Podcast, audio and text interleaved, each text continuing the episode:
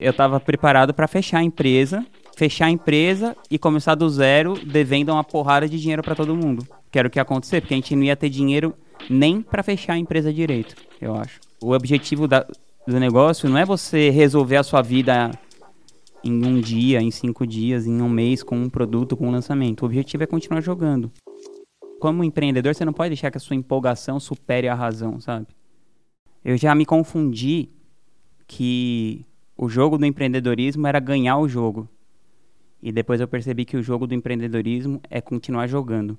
Então, teve uma, uma situação em que a gente apostou tão alto que a gente quase saiu do jogo. A gente deveria ter saído do jogo, na verdade.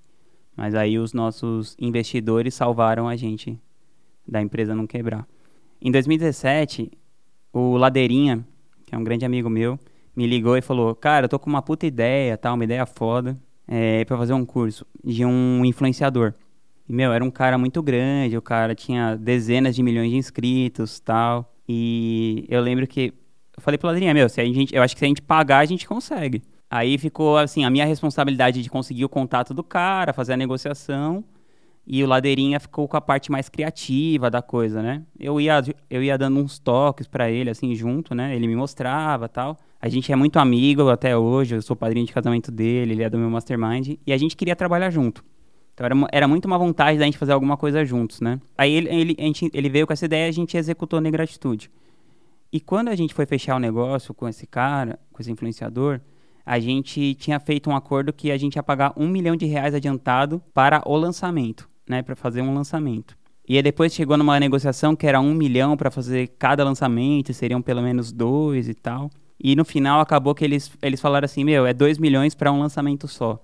E a gente estava tão assim, é, com tanta certeza absoluta que aquilo daria certo, que a gente falou, ah, beleza. E a gente usou um dinheiro que, na verdade, era um fluxo de caixa da empresa, né? Não era um dinheiro que a gente tinha, assim, sobrando e tal. Era um dinheiro que, tipo, a empresa tinha, mas a gente estava tão certo, tão, tão, tão certo de tudo, que a gente foi lá e deu essa grana.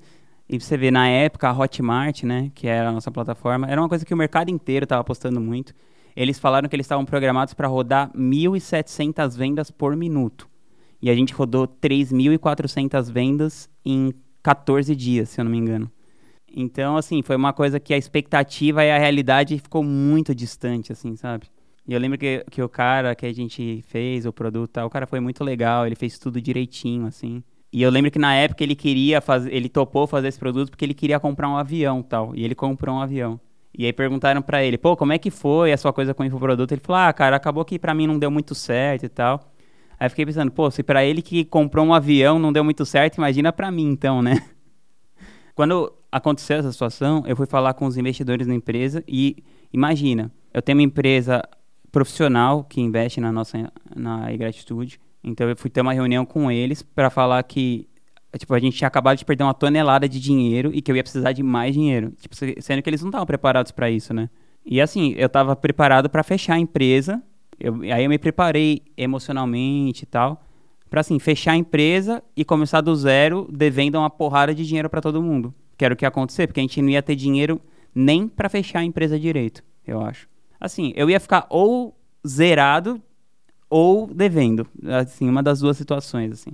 Aí eu cheguei e pedi para eles colocarem mais uma grana na empresa. Aí eu falei para eles que a, gente, ia ter uma postura bem conservadora dali em diante e tal. Que a gente ia acabar com todos os produtos que eram apostas, ia ficar com os produtos que a gente já tinha validado ou tinha uma coisa mais certa. E que eu ia fazer os cortes que fossem precisos para a empresa continuar. Então a gente despediu muita gente, assim. Se eu não me engano, foram assim, alguma coisa entre 20 e 30 pessoas em um dia, assim. Foi muito ruim, né? Foi horrível fazer isso. Mas eu, eu aprendi isso, que o, o objetivo da, do negócio não é você resolver a sua vida em um dia, em cinco dias, em um mês, com um produto, com um lançamento. O objetivo é continuar jogando. Então, desde então, eu nunca. Eu não tenho necessidade de eu fazer uma coisa assim, sabe? Eu pôr um risco tão grande numa coisa que pode tirar você do, do jogo, você fazer você andar tantos passos para trás, sabe? Na época também, assim, ninguém lá, mesmo os investidores, não tinha ninguém preparado para falar assim, com experiência suficiente, com discernimento suficiente para falar assim: tá, galera, vamos fazer o seguinte. Vamos supor que esse cara faça alguma coisa errada, assim, e que o negócio, a gente perca todo esse dinheiro, o que, que a gente faz? Aí a gente fala assim, bom, a gente vai falir. Tá, e a gente precisa correr esse risco? Para que, a gente vai correr esse risco? Como empreendedor, você não pode deixar que a sua empolgação supere a razão, sabe? Tinham várias pessoas que queriam investir nesse negócio. Então a gente poderia, por exemplo, ter aceitado o investimento externo e mitigado o nosso risco, e mitigado a nossa possibilidade de lucro também, sabe? Mas a gente não, a gente quis apostar uma coisa que a gente não tinha e isso quase levou a empresa à falência e provavelmente se, se os nossos investidores não tivessem mais uma vez apostado em mim, na empresa, no que a gente tinha construído até aqui, a minha vida seria completamente diferente do que é hoje. Eu nem estaria gravando esse vídeo aqui. É uma empresa, é um negócio, um negócio presume risco. E se presume risco e deu errado, faz parte, presumir um risco. Então eu, eu sempre falo é, essa coisa de você meditar sobre a morte, né?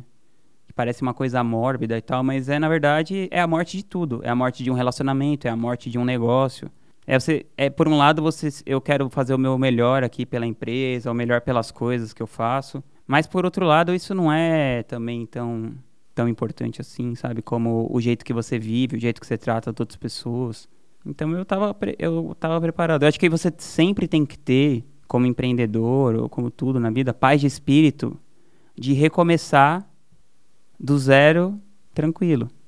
Porque isso eventualmente vai acontecer provavelmente vai acontecer. Então, se você tem um filho, provavelmente ele vai sair de casa. Se você tem um cachorro, provavelmente ele vai morrer muito antes que você. Seus pais provavelmente vão morrer antes que você. Às vezes acontece uma coisa que é muito pior, que é seus filhos morrerem antes que você. Então todas essas coisas são possíveis. É, então, por exemplo, hoje em dia eu consegui guardar um dinheiro que me dá uma certa tranquilidade.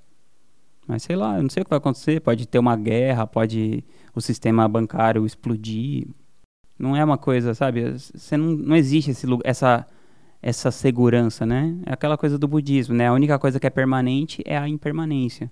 Eu faço um trabalho mental bem constante para eu estar tá mais preparado para a impermanência do que viver achando que porque o sol nasceu hoje, ontem anteontem vai nascer amanhã, sabe? Então eu, não é que eu, claro que você só sabe essas coisas quando acontece uma coisa drástica como essa, né?